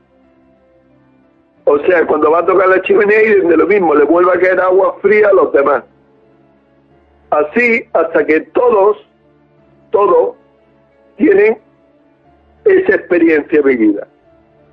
Entonces sustituyen al primero y meten uno nuevo. Ese uno nuevo ya recibe la orden de los demás de que no se toca la chimenea. Sustituyen al segundo y meten otro nuevo. Y ese otro nuevo pasa exactamente igual. Hasta que llega un momento en el que todos los que hay son nuevos y lo único que hacen es seguir una orden que se le ha encomendado. La chimenea no se toca. Claro, la chimenea no se toca. Pues eso mismo fue lo que hicieron con España. A base de paliza, a base de, destruir pueblos enteros, nos metieron, nos grabaron, las constituciones no se tocan, se aceptan y son la democracia y es la libertad del pueblo. Aunque realmente no es así. Vivimos una democracia y estamos dentro de una dictadura. ¿Vale? Pero nos hacen pensar que es así. Sí, porque que hay mucha diferencia en los tiempos en los que estamos viviendo hoy de democracia, porque podemos tenemos a lo mejor un poquito más, digo, un poquito más, entre comillas, de libertad que cuando estaba el régimen de, de Franco. Pero realmente eh, Franco fue el que le pasó el, el poder al rey. Estamos viviendo lo mismo, pero eh, con otros adornos y no sé, a mí entender. A ver, Franco le pasó eh, el, el relevo al rey porque la oligarquía le obligó a terminar claudicando ante eso. ¿Vale? Sí. Realmente en la época de Franco no se pagaban ni mucho menos tantos impuestos como los que se están pagando hoy por hoy. En la época de Franco había una seguridad social para todos los españoles libre y gratuita, porque él fue el que la puso. ¿Vale? en la época de Franco... Ganara más, ganara menos, casi todo el mundo trabajaba, porque estaba la ley de vagos y maleantes. Exactamente, y la gente tenía vivienda. ¿Vale? Que fueran más buenas, menos buenas, pero todo el mundo tenía vivienda. Eso no quiere decir que hubiera oligarquía, que hubiera condes, que hubiera duques y todo eso que se estuvieran aprovechando del régimen. Yo ahí no me meto, ¿vale? Yo me meto en lo que era el pueblo español. Y el pueblo español, si no hubiera caído ahí, lo que la República preparaba para el pueblo español era lo mismo que estaba pasando en Rusia. Y en Rusia en aquel momento lo que estaba pasando es que los bolcheviques estaban masacrando al pueblo ruso, porque los bolcheviques eran sionistas, y estaban masacrando al pueblo ruso, masacrándolo, para hacerle entrar por el aro. Entonces lo que se produce en España es un alzamiento, una revolución en contra de ese bolchevismo, en contra de ese sionismo, para ser exacto. Bueno, sí, que al final realmente nos que podemos decir que nos quedamos con lo mejor. Podía haber sido la cosa peor. Exactamente. Y por eso, en 1955, el sionismo decidió que Franco no podía seguir en España. Y todavía duró 20 años más, aproximadamente. Pero ellos ya habían decidido había que hacer todo lo posible para quitar a Franco de en medio para poder ellos repartirse el país. Por eso el país hoy por hoy es una corporación llamada España, con las letras mayúsculas y con un código DUNS comprobable. Pero Cataluña también es una corporación con código DUNS y con nombres letras mayúsculas y cualquier país de este planeta, exceptuando los que se liberaron de ese yugo, que son los que no tienen Banco Central Rothschild, cualquier país de este planeta va a tener un código DUM porque siguen siendo corporaciones. Los países como tal, los países del pueblo, desaparecieron de este planeta hace ya mucho tiempo. ¿Vale? Sí, Fran, eh, con todo la que se ha liado con, la independencia de Cataluña, sí. el referéndum se puede decir que era ilegal por la forma en la que se en la que se llevaron a cabo la, las elecciones. Pero el gobierno central el gobierno español debería haberle dado permiso para que, que ellos votaran el sí o el no legalmente, no como se hizo, como se vio después, de que las urnas había gente que había votado seis veces, de que las urnas ya iban con votos, que el escrutinio final eh, no salían muy bien las cuentas. Si el gobierno central debería haberle dicho, haberle dado a Puigdemont eh, el, el permiso para que los catalanes como ciudadanos libres, como seres humanos libres que son, pudieran elegir si querían pertenecer a España o no. Yo es que de política muy, muy pegada, la verdad. Claro, es que eso es lo suyo. Lo único que pasa es que lo que nosotros estamos viviendo es un gran teatro. Un gran, teatro que acabará con Cataluña en manos de los sionistas. Porque ya se, se decidió eso. Porque los sionistas son los que están detrás de la independencia. ¿A, los sionistas? Sí. Se le va a entregar Cataluña a los sionistas. De hecho, Cataluña ya era sionista antes. Yo no sé si tú has visto las imágenes donde se ve perfectamente en las manifestaciones pro independencia la bandera de Cataluña al lado de las banderas de Israel. Sí. Yo no sé qué pinta una bandera de Israel al lado de la bandera de Cataluña. No es nada, pero... No, ese es el sistema que tiene la élite, el sistema que tienen los sionistas para hacer una asociación de mente para la gente, para que vayan asociando la libertad del pueblo catalán con la bandera de Israel. Pero vamos a ver, Frank, ¿tú crees que Puigdemont en todo momento era consciente de lo que hacía o él también ha sido engañado? ¿Tú has visto las fotografías de Puigdemont en reuniones con los sionistas? porque yo te la puedo mandar. Aquí nadie es tonto. Aquí todos saben cuál es su misión y qué es lo que tienen que hacer. Y Puigdemont lo sabía perfectamente. ¿Tú sabes que hay búnker preparado en los Pirineos para, llegado el caso, que los sionistas se metan dentro? No se podían quedar fuera. No. Ellos están siendo expulsados hoy por hoy de Israel. ¿eh? Ten en cuenta que los sionistas no son los, los israelitas. Ya. Los sionistas son jázaros y no tienen nada que ver con los israelitas. Son demonios realmente. Que por donde quiera que van, ¿has visto todo lo que está saliendo de Hollywood? Sí. Bien, pues todo lo que está saliendo de Hollywood, Hollywood está en manos de los sionistas. Así que ya saben la degeneración. Está todo, todo al aire. Claro, ya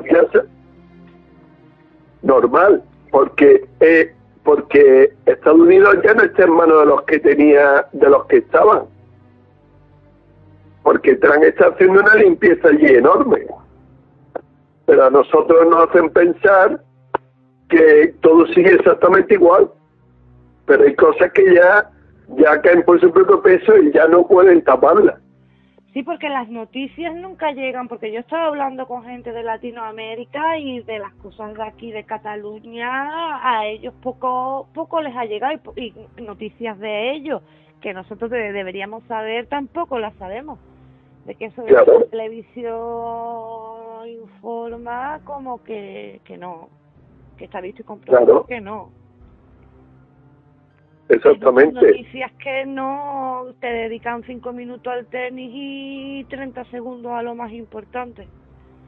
Claro, eh, eh, la, información es totalmente sesgada y se hace para que para que el pueblo esté distraído con problemas que no son nada y, y realmente se olviden de los auténticos problemas que vivimos. Y hoy por hoy el gran problema que vivimos es que no somos dueños de nada, pero de nada, porque la figura ficticia, ese DNI, esa figura ficticia que se creó, es la que realmente es la poseedora de las cosas, pero como encima, como encima, todo lo que esa figura, todo lo que se registra en el registro de la propiedad, en el registro civil o en cualquiera de los registros todo lo que se pide licencia, lo que se está haciendo es presentarlo y, dárselo a la corona y al gobierno corporativo. Por eso es por lo que seguimos pagando impuestos. Por eso es por lo que te compro una casa que es comprada supuestamente, pero sigues pagando impuestos sobre la casa, que es como un alquiler de tu casa. Bueno, y te mueres y tienes que pagar el impuesto de sucesión, que no termina cosa, y sigues pagando el IBI. Efectivamente, pero algo más gordo, Anabel. Por eso ellos te pueden quitar, te pueden quitar a tu hijo cuando les dé la gana, porque les pertenece a ellos, porque tú lo registraste en el registro civil. Y el registro, la palabra registro viene de regis, del rey. Cuando tú registras, estás registrando la propiedad a nombre de la corona, deja de ser tuya.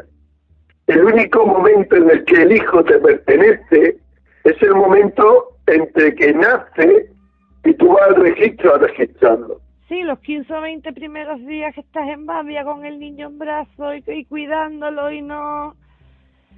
Y no tienes tiempo de ir al registro, pero en el momento que cumples con tu obligación de registrarlo, automáticamente ya no es tuyo. Y ya ellos pueden hacer lo que les dé la gana con él. Y eso ya deriva en el caso en el caso Bar España, en el caso de Alcácer, etcétera, etcétera, etcétera todas las redes de pediatría que hay se basan en ese hecho. el, si ellos tienen acceso a todos los datos de todos nuestros niños y ellos tienen una red de pederastia, pues todo esto hipotéticamente, claro está, que no estamos aquí lanzando acusaciones a nadie, pero vosotros podéis ver las noticias que están circulando no hace falta decir nombre.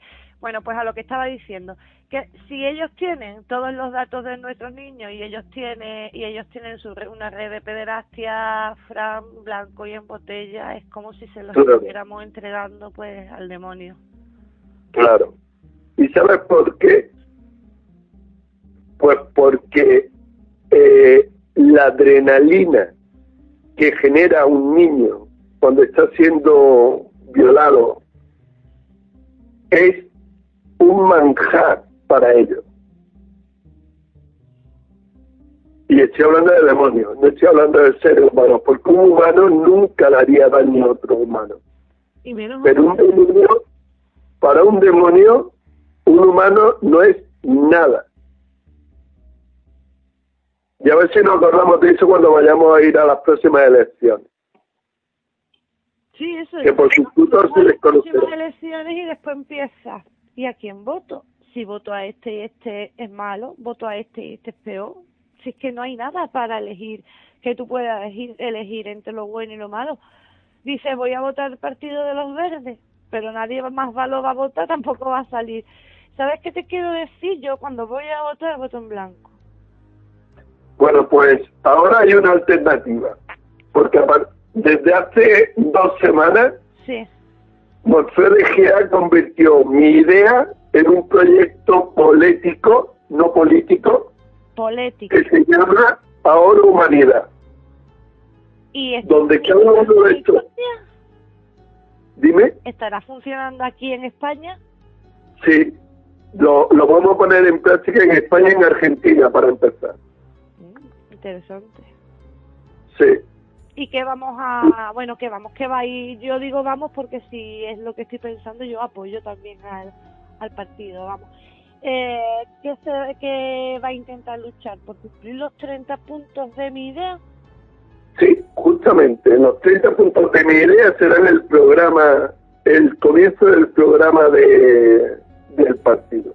Pues eso, vamos, sería, eh, si eso se llegara a conseguir, sería, vamos, la liberación de la humanidad, podríamos decir. Claro, porque empezaríamos por ahí y luego seguiría cundiendo el ejemplo. Pero tiene que ser así. Vamos, tiene que ser así y va a ser así. Tenemos una, una página, un, un blog donde la gente se puede preafiliar, que es ahorahumanidad.blogspot.com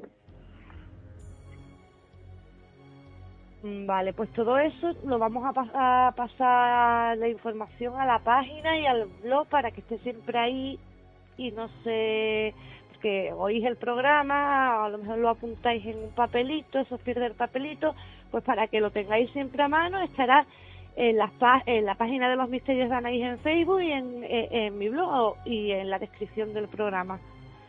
Eh, Fran, otra cosita. Siempre hay un listo que encuentra vacíos legales que a lo mejor los demás pues no, no vemos. Y hay una persona que ha creado la República, no sé... Errante Menda Lerenda. Ahí va, de Menda Lerenda. Eh, lo de errante era lo que no me acordaba. Que mm, explícanos qué es la República Errante de Menda Lerenda. Bueno, pues hemos empezado hablando de que había una figura ficticia que éramos nosotros, ¿no? Sí. Nuestro nombre en letras mayúsculas es una figura ficticia esa figura ficticia no nos pertenece, porque le pertenece al rey, le pertenece al gobierno. ¿Ok? Bien, al margen de que hay una serie de documentos que podemos rellenar para tomar el control de esa figura ficticia jurídica, hay un vacío legal que ha permitido crear nuestra propia figura legal ficticia.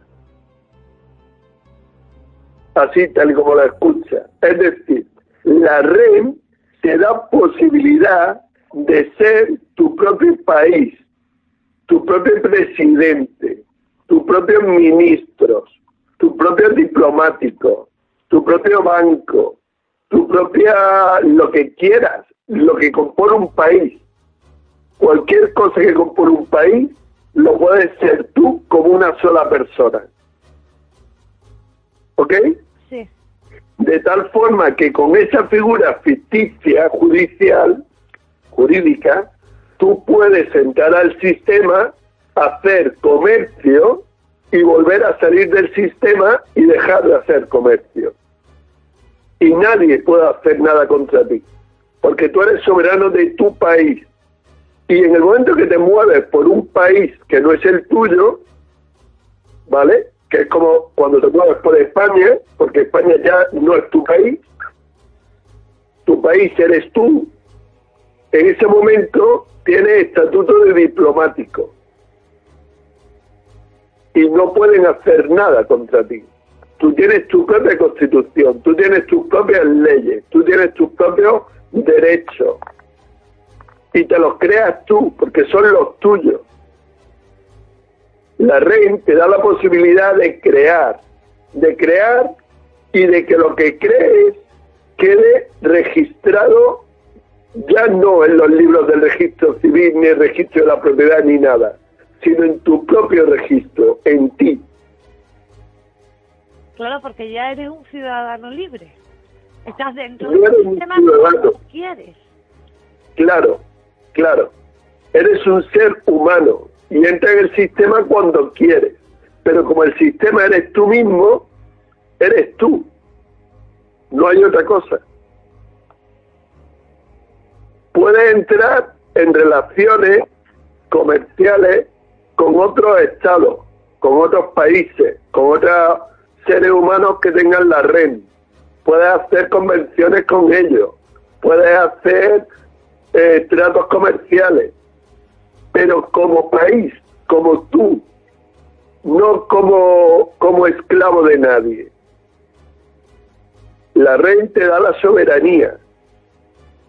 Y no es un quitamuertas. Yo me quiero hacer la República de los Misterios de Anaí, me la puedo hacer perfectamente. Tú puedes crear la República de los Misterios de Anaí a partir de tu red, claro que sí tú vas a crear. De hecho, nosotros estamos estudiando eh, la posibilidad de hacerlo porque la tarjeta REM no tiene tu huella digital y no tiene tu, tu fotografía, por ejemplo. Sí. Pero tú puedes hacer tu propia tarjeta REM con tu huella digital y con tu fotografía si, si te apetece hacerla. Y te sirve como documento acredita, acreditativo, te lo tienen que leer, ¿no? Claro, y no, ya no te hace falta DNI, no te hace falta que te conducir, ya no te hace falta nada.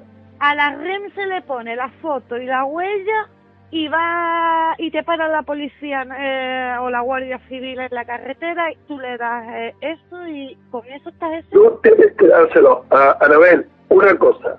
la red es personal y transferible. No se entrega, se enseña. Cuando te para la Guardia Civil, tienes que bajar dos dedos la ventanilla. Pero cuidado, porque te pueden echar spray pimienta, porque la Guardia Civil no es lo que nos cuentan te pueden echar spray pimienta por la rajita que has dejado en la ventanilla y, y fastidiarte los ojos, ¿vale? Porque ellos van a hacer contrato, van a hacer un negocio contigo. Ellos van a hacer comercio contigo. La Guardia Civil tiene un código DUNS, igual que todas las corporaciones y todas las empresas. ¿Vale? Sí. Entonces, ellos van a intentar por todos los medios meterte en contrato. Si tú te mantienes en tu coche con las puertas cerradas, y, me cuesta decir esto, pero es que van a utilizar todas las estratagemas para sacarte del coche. Porque cuando te sacan del coche, o cuando tú entregas tu DNI, o cuando tú entregas tu pasaporte o cuando tú entregas cualquier documento que te acredite como el nombre en letras mayúsculas que no eres tú, en ese momento ellos van a caer sobre ti con toda la contundencia. Hay compañeros que le han caído ocho policías encima. Hay otros compañeros en carretera que han sido secuestrados por la Guardia Civil, forzándolos. ¿Pero eso por qué? ¿Por no entregar la documentación? pues no entrega la documentación, pues no entra en contrato con ellos. Si tú no entras en contrato con ellos, ellos no pueden hacer absolutamente nada, porque la Constitución en su artículo 139.2 dice que tú tienes derecho al libre viaje por el territorio nacional.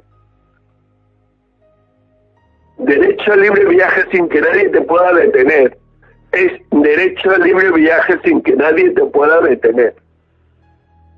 Pero cuando tú sacas tu DNI, eres la figura ficticia jurídica y ellos ya pueden hacer contigo lo que les da la gana. Porque ya eres, ellos son los que mandan, si se puede decir así. Ante un juez, el juez va a intentar por todos los medios identificarte como la figura ficticia, jurídica, que es el hombre de paja. Es tu nombre en letras mayúsculas. Mira, ahora que Pero, tu juez. Una vez me llamaron de testigo para un juicio. La gente que había en el juzgado, vamos, lo, tanto el denunciante como el denunciado, a mí me conocían perfectamente, sabían que era yo, pero tuve el fallo de presentarme en el juzgado sin ningún tipo de documentación, de, ni DNI, ni que de conducir, nada. Bueno, pues, ellos aseguraban que era yo para que el juicio se, se anuló sin mi DNI. Claro. No se podía celebrar el juicio estando yo allí sabiendo, tanto el denunciante como el denunciado, que era yo la testigo. Pero no podían demostrarlo. Y como no podían demostrarlo porque tú no tenías tu DNI, no, no se podía celebrar el juicio. Pues ahora imagínate lo que es ponerte delante del juez y decirle que no eres la figura ficticia, jurídica, que es tu nombre de paja. Que si se quiere dirigir a ti, se tendría que dirigir a ti como Anabel. Punto. Porque eso eres tú. Eso es lo que pone en tu legajo. Pone que tú eres Ana Isabel, me imagino. Y ese es tu nombre. Y ese es tu nombre, ¿entiendes? Sí, por Ana Isabel simplemente me conocen en los sitios oficiales. Claro, pero no Ana Isabel con tu apellido, porque los apellidos también te los pone el gobierno. Es Ana Isabel y punto. Ese eres tú. Y si quieres decir algo de quién viene, puedes decir que eres del linaje y, y poner el nombre, el apellido de tu padre. ¿Vale? pero tú no eres ese ser, el, e, ese, esa mm, figura ficticia en letras mayúsculas. Entonces, cuando tú te presentas en el juicio y le dices eso al juez, el juez va a llegar a un momento en el que te va a tener que dejar en libertad.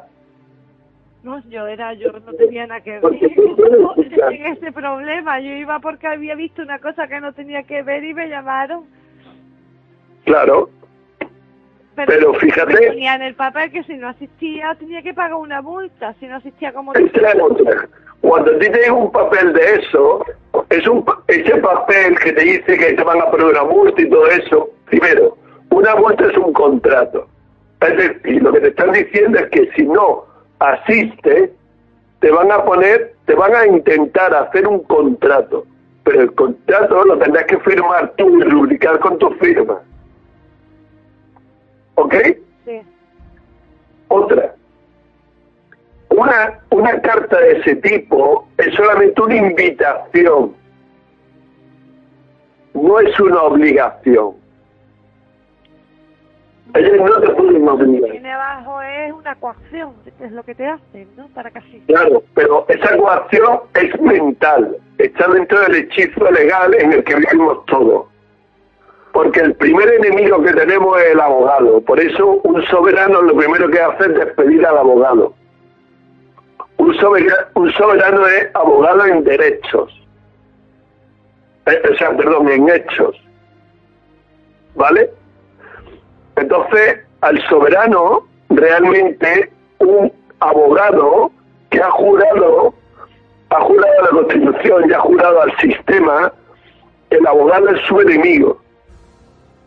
Aunque nos parezca increíble, pero es así. Un ser humano libre es abogado en hechos y puede defenderse a sí mismo cuando tú pones un abogado entre el juez y tú, te estás declarando incompetente. Y al declararte incompetente necesitas a alguien para que se comunique con el juez a través de ti. Por eso a ti no te dejan hablar. Y por eso el juez te ningunea. Y eso es importante también saberlo. Bueno, ya te digo, a lo largo de, esta temporada vamos a dar un máster y sobre todo a partir de la semana que viene que va a estar con nosotros mi compañero Jorge, vamos a, dar, a darle a, los oyentes un máster eh, en todo lo que es soberanía y en todo lo que son nuestros auténticos derechos y en todo lo que es salir del sistema. Para todo el que lo quiera recoger, va a tener todas las llaves aquí en tu programa. Bueno, y también en Narradores del Misterio. Eh... En 2TV y en Mundo Insólito. Ahí va. Bueno, y en DLA que... claro, en todos los canales oficiales de DLA, que es de donde parte toda esta historia. Ahí va, que se tiene toda la información que nosotros estamos aquí difundiendo. Claro, exactamente. Eh, bueno, Fran, vamos a dejar ya el tema por, por hoy. Eh, ¿Sigues con los talleres de astrología? Es que Fran y yo llevamos mucho tiempo que sin hablar porque como hemos estado de parón por problemas míos personales, pues la verdad es que he perdido la comunicación hasta con los colaboradores, aunque no, no lo creáis. Pues mira, eh, íbamos a hacer uno eh, en Zamora este bueno, el fin de semana, el puente largo de diciembre, pero al final lo, vamos a anular y creo que ya vamos a vamos a cerrar ese capítulo. Mm. Porque no... últimamente ya lo puse en donación, simplemente, o sea, ya los que quisieran asistir, simplemente que que dieran una donación y cubrieran los gastos de, del desplazamiento de los dos, los dos seres humanos que damos el taller. Pero, pero aún así no, no hay una, gran respuesta de la gente y, y prefiero dejar esa vía por ahora cerrada y, y ya veremos bueno, tienes ahora para invertir tu energía en el nuevo proyecto que nos has estado comentando antes. Claro, claro. Y eh, bueno, y hay mucha eh, por ejemplo, el sábado voy a hacer también una participación en un programa que se llama El, Universo Rojo. Vamos a hacer... Sí, eh, en YouTube, sí. Y, vamos a hacer también una, una pequeña entrevista, no sé si se convertirá en colaboración o será solamente una pequeña entrevista. Yo estoy abierto a todo lo que a todo lo que venga y a toda la gente que realmente quiera hacer algo por cambiar eh, este mundo y este sistema. Hombre, aquí viniste como entrevista y aquí estás. Seguramente te pasa lo mismo, Fran, porque donde llegas gustan. Bueno, gracias por, por eso y, y nada, yo lo que hago es intentar transmitir una información que considero que mis hermanos humanos tienen que tienen que recibir porque nos tenemos que dar cuenta de eso, ¿no? De que de que se nos ha engañado y, y se nos vuelve a engañar haciéndonos pensar que no hay salida, cuando sí hay salida. Y eso es importante. Bueno, pues nada, Fran, recordarles a los oyentes que el viernes están los compañeros de mm, Narradores del Misterio, el jueves está Juan Carlos, ¿no? El Mundo Insólito, que también podemos escuchar al compañero Fran Mateos, y el domingo en Nuestra TV, ¿a qué hora, Fran? En Nuestra TV normalmente será a las diez y media. Vale. Son las diez y media estará el programita también donde colabora Fran Mateo, bueno, y el sábado en, en, en ¿dónde era? Mundo Rojo, Universo eh, Rojo, ¿no? En el Universo Rojo, sí. El sábado en el Universo Rojo, o sea que esta semana tenemos a Fran Mateo en todas partes. bueno, pues muchas gracias, Fran, y nada, te esperamos la semana que viene. Vale, gracias a ti, Anabel. Buenas noches. Buenas noches.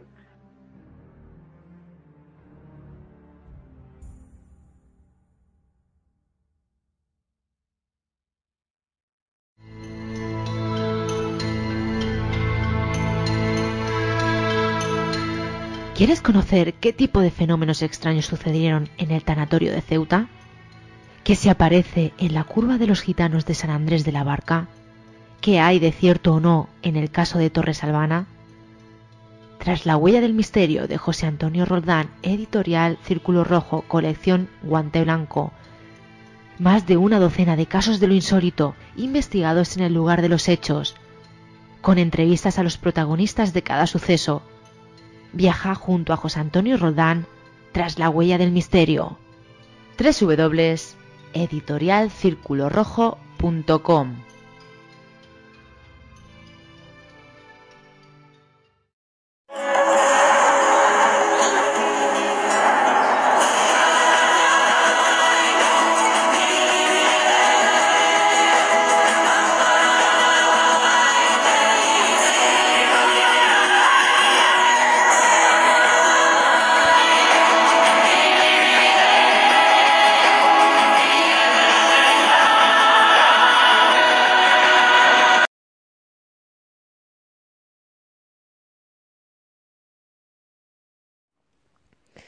Bueno, pues esto ha sido todo por el programa de esta noche. Espero que os haya gustado. Daré las gracias a Mari Carmen Díaz y a Fran Mateos por estar aquí esta noche y a vosotros recordaros que en el próximo programa os espero aquí con más y mejor.